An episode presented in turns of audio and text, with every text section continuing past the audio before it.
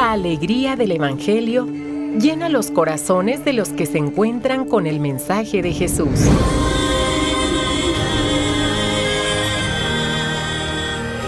El Evangelio de hoy. El Evangelio de hoy.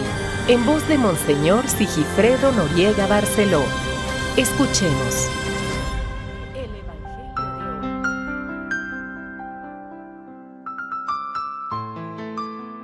30 de octubre, trigésimo primer domingo del tiempo ordinario.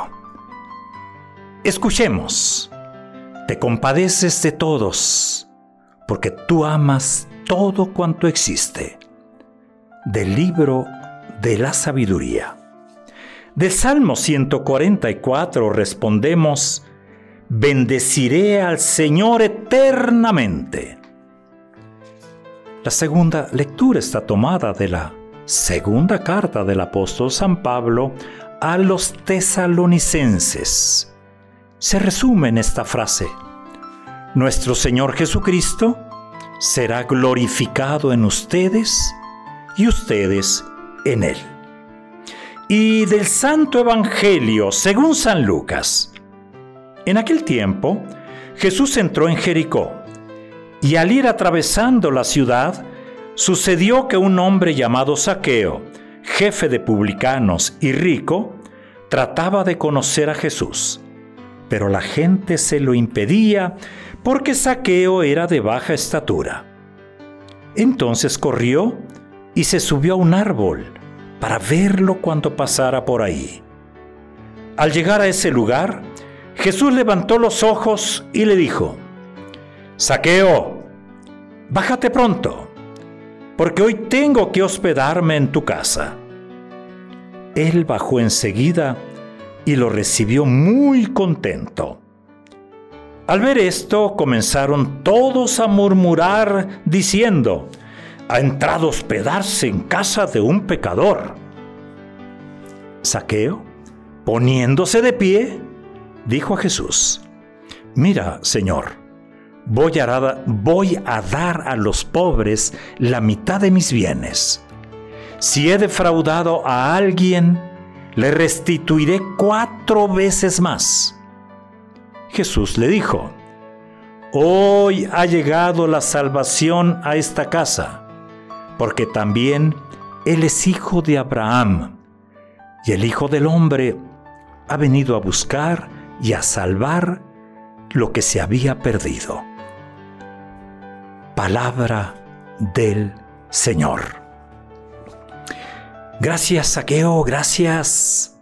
Gracias por esta enorme lección de libertad que nos das en tu persona, en tu conversión, en tu ser, ser discípulo de Jesús. Saqueo, un hombre que ya es libre. Meditemos. Y meditemos primeramente en lo que vemos, en lo que somos, en lo que escuchamos, en lo que pudiera definir en gran parte nuestro tiempo. Y no solo nuestro tiempo, no solo nuestro presente, sino también el pasado. Y también el futuro. ¿eh? Y esto es la libertad. Saqueo es un hombre que se libera. Por eso es un hombre libre. Y nosotros creemos en ese Jesús que nos libera. Y no sé si ya seamos personas libres. Vayamos al principio. La lucha por la libertad está presente en la historia de todo ser humano y está presente en la historia de la humanidad. Y esta lucha inicia desde que salimos del vientre materno. Basta mirar las expresiones del recién nacido. Basta mirar también las expresiones de la madre y del padre. Eh, la cicatriz del ombligo es la primera página de una serie de historias por la libertad y por las libertades. Al inicio la lucha es de sobrevivencia. instintiva, tosca, dolorosa. Con los años, el campo de batalla se extiende al interior de la persona y sus ámbitos, los diferentes ámbitos de realización. En la misma familia, en la escuela, con las amistades, con el mundo en pocas palabras. Y así se va haciendo la vida. Podemos decir que maduramos cuando somos capaces de hacernos responsables de nuestra libertad. Y es cuando nuestros padres dicen ya está grande. y a veces también su tato obispo dice a algún sacerdote o alguna otra persona, ya estás grandecito, es decir, eres una persona libre y quisiera pensarlo una persona responsable. La historia del ser humano es la misma historia de la humanidad. ¿Cómo hay luchas, luchas por la libertad en la historia de la humanidad? Los motivos de la libertad han, han ido cambiando. ¿eh? Desde la sobrevivencia como el bebé hasta la liberación y la defensa de las libertades como una persona adulta. La historia de la humanidad es un tablero lleno de filosofías e ideologías que han tratado de dar fundamentación, que han tratado de dar cauce al desafío permanente de la libertad que libera y construye fraternidad. Eso es el valor que subyace y es el valor también que está como horizonte la liberación, la fraternidad. Y no todo el tiempo el ser humano ha logrado ser libre. A veces sus decisiones, en lugar de liberarlo, lo esclavizan. Vivimos en el siglo XXI. Y en este siglo no nos extrañe, se vuelve a poner el acento en la libertad. Pero ojo a mi entender, ¿eh? a mi entender, en una forma de libertad, que es la libertad individual.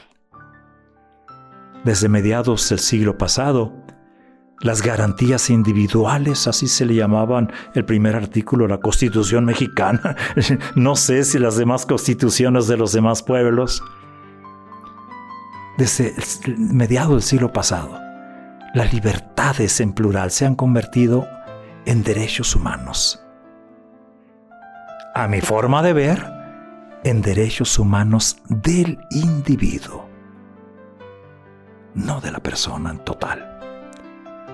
Nuestro mundo es extremadamente sensible a estas realidades. Quizá esta sensibilidad define el modelo de sociedad que quisiéramos construir. Pero otra vez, según mi parecer, la libertad se va quedando sin objeto y sin objetivos, sin verdad y por tanto sin responsabilidades. Y una libertad así se corrompe, pervierte el orden social, enferma a los individuos y enferma al tejido social. Francamente, a mí me da miedo cuando hablamos solamente de derechos y no hablamos de obligaciones, de deberes, de responsabilidades. Pues bien, esto es lo que sucede a nuestro alrededor. Veamos a Saqueo. ¿Cómo llega Saqueo a ser una persona libre? Y la lucha de Saqueo por ser un hombre libre puede dejar grandes lecciones de compromiso para nosotros cristianos en el siglo XXI. Saqueo trataba de conocer a Jesús. En el preciso momento en que Jesús atravesaba la ciudad de Jericó. Saqueo tiene que superar muchas dificultades. La gente se lo impide, es de baja estatura, es rico, a poco se va a mezclar con todo el pobrerío, como decimos y además es un pecador público. El encuentro se da cuando las miradas se entrecruzan y las palabras se escuchan desde el corazón. Jesús entra en la casa de saqueo sin poner condiciones. Saqueo rompe con sus ataduras. Baja del árbol y lo recibe muy contento. Un hombre libre. Y qué curioso, ¿eh? Los que empiezan a murmurar son aquellos que se creen libres, aquellos que están alrededor. Saqueo ha encontrado la libertad. Y Jesús lo sabe, ¿eh? hoy ha llegado la salvación a esta casa. Y lo dice en voz alta ¿eh? para que todos escuchemos. Cuando Saqueo se deja mirar por él, desaparecen los muros de sus esclavitudes. No solo ve a Jesús y se deja mirar por él, sino que también se reconoce pecador. Acepta su historia personal y se abre generosamente ante quienes ha esclavizado. El encuentro con Jesús lo ha transformado. Ya es un hombre libre. La salvación de Dios ha llegado a su casa para quedarse. Pensemos en nosotros, pensemos en nuestro tiempo. Muchos contemporáneos piensan que Dios y el prójimo son un estorbo para ser libres. Para ayudarles a salir del error sería bueno invitarles a aprender de saqueo, su búsqueda de la verdad. Y ese encuentro transformador con la libertad, con Jesús para ser libres nos ha liberado Jesucristo, dirá Pablo, lo gritará al anunciar el Evangelio de salvación. A todos aquellos aspirantes a ser libres en verdad. Hoy nosotros, ¿cómo nos vemos? ¿Cómo nos vemos?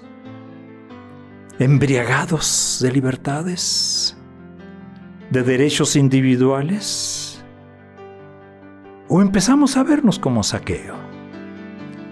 empezamos a aceptarnos como somos y aceptar que necesitamos amar. Y para amar necesitamos dejar a un lado todos, todas esas esclavitudes que nos engañan. Termina octubre ya, mañana 31. La vida sigue. ¿Nosotros seguimos?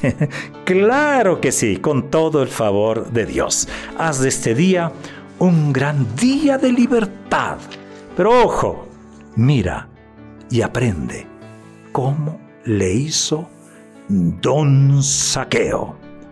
Buen domingo.